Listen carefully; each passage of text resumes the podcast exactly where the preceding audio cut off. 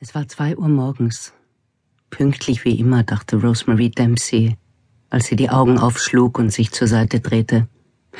Immer wenn etwas Wichtiges anstand, wachte sie mitten in der Nacht auf, grübelte und fürchtete, dass etwas schiefgehen könnte.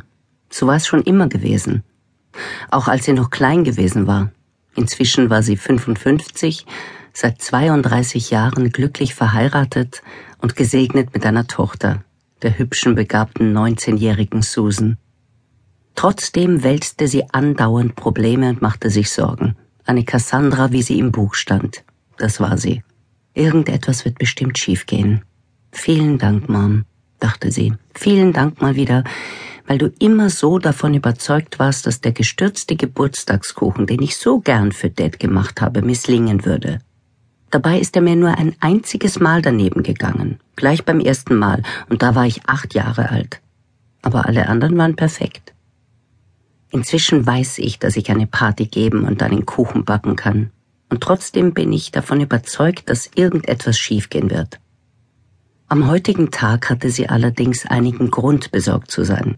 Es war Jacks 60. Geburtstag, den er am Abend mit 60 Freunden feiern wollte. Es gab Cocktails und ein Buffet, das von einem Caterer, der sie noch nie enttäuscht hatte, auf der Terrasse serviert würde. Auch die Wettervorhersage war fantastisch. Sonne und 21 Grad wurden erwartet. Es war der 7. Mai im Silicon Valley. Die Blumen standen in voller Blüte. Ihr Traumhaus, das dritte seit ihrem Umzug nach San Mateo vor 32 Jahren, war im Stil einer toskanischen Villa gebaut. Jedes Mal, wenn sie in die Einfahrt einbog, verliebte sie sich aufs Neue in das Haus.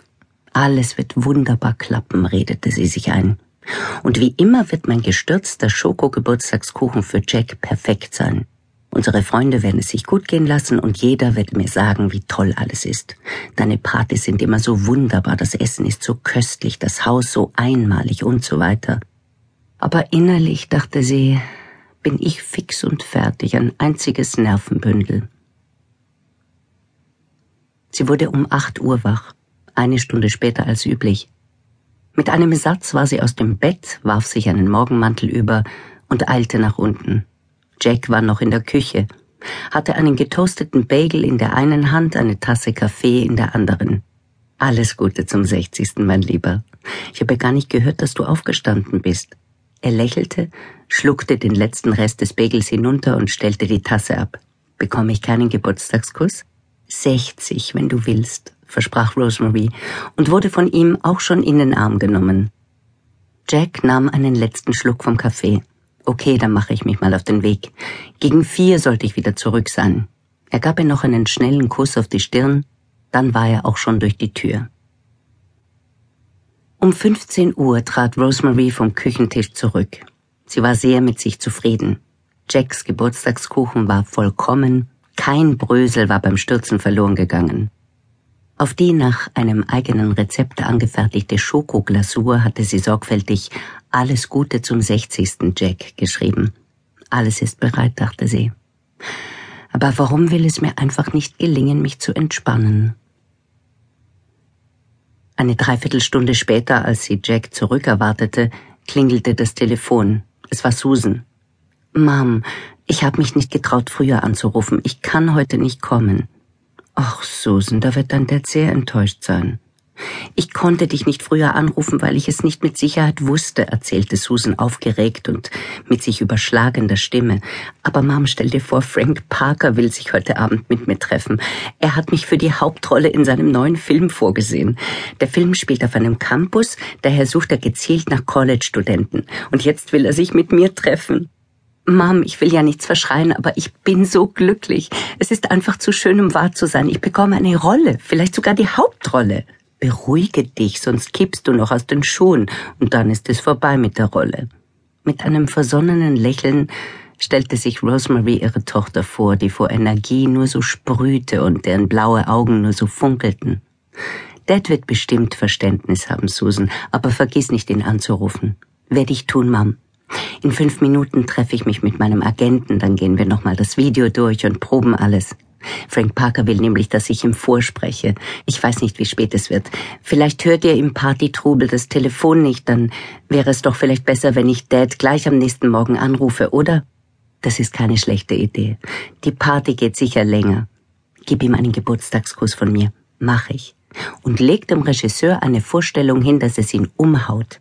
Werd ich versuchen. Ich liebe dich. Ich dich auch, Mom. An die plötzliche Stille, die einsetzte, wenn die Verbindung zu einem Handy beendet wurde, hatte sich Rosemary nie gewöhnen können. Als am nächsten Morgen das Telefon klingelte, fuhr Jack von seiner Zeitung hoch. Das wird unsere Kleine sein. Aber doch sehr früh für eine Studentin, noch dazu an einem Sonntag. Doch der Anruf kam nicht von Susan, sondern vom Los Angeles Police Department.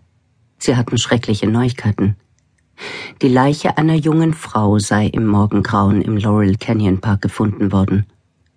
Die betreffende Person schien erwürgt worden zu sein. Man wolle sie, die Eltern, nicht unnötig aufregen, aber fünf Meter von der Leiche entfernt habe man den Führerschein ihrer Tochter aufgelesen. Und die Tote hielt ein Handy umklammert. Die letzte Nummer, die darauf angerufen worden war, sei ihre gewesen.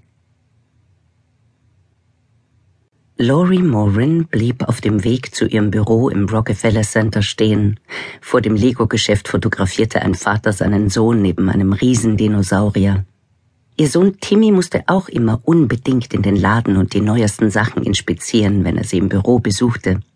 Wie lange haben die gebraucht, bis sie ihn gebaut haben, Dad? Wie viele Steine braucht man dafür? Der Junge sah zu seinem Vater auf, als verfüge dieser über alles Wissen der Welt. Laurie versetzte es einen Stich. Auch Timmy hatte Greg immer so angesehen mit der exakt gleichen Erwartungshaltung. Sie sah, wie der Vater sie bemerkte und wollte sich schon abwenden. Entschuldigen Sie, aber könnten Sie vielleicht ein Foto von uns machen? Die 37 Jahre alte Laurie wusste, dass sie über eine freundliche Ausstrahlung verfügte. Sie war schlank, hatte honigfarbene Haare und haselnussbraune Augen und wurde als gut aussehend und elegant beschrieben.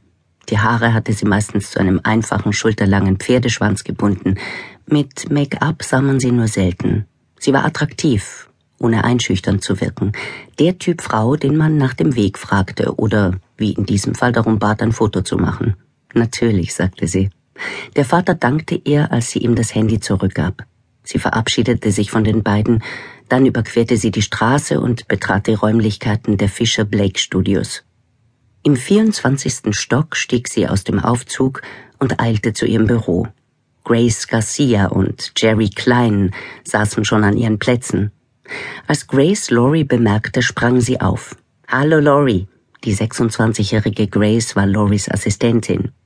Wie immer war sie stark, aber perfekt geschminkt, ihre langen pechschwarzen Haare hatte sie heute zu einem festen Pferdeschwanz gebunden, sie trug ein knallblaues Minikleid, dazu eine schwarze Strumpfhose und Stilettostiefel, in denen Laurie sofort der Länge nach hingefallen wäre. Jerry sprang auch auf und folgte Laurie in ihr Büro.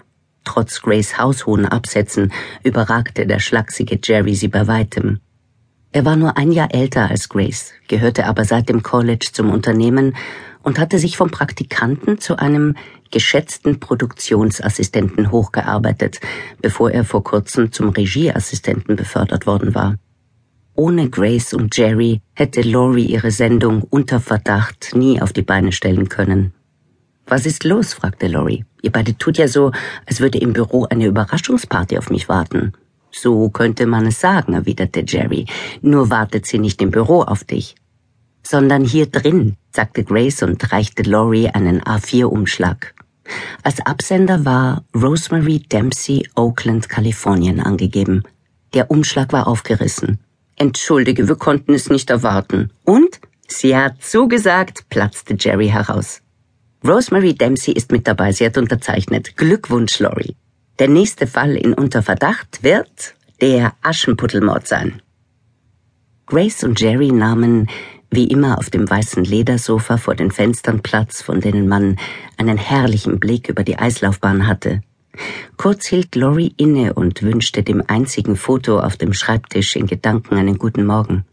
Das Bild, aufgenommen vor dem Strandhaus eines Freundes in East Hampton, war das letzte, auf dem sie, Greg und Timmy als Familie zu sehen waren. Bis vor einem Jahr hatte sie sich strikt geweigert, Fotos von Greg in ihrem Büro aufzustellen. Bis dahin war sie überzeugt gewesen, jeder Besucher würde damit nur daran erinnert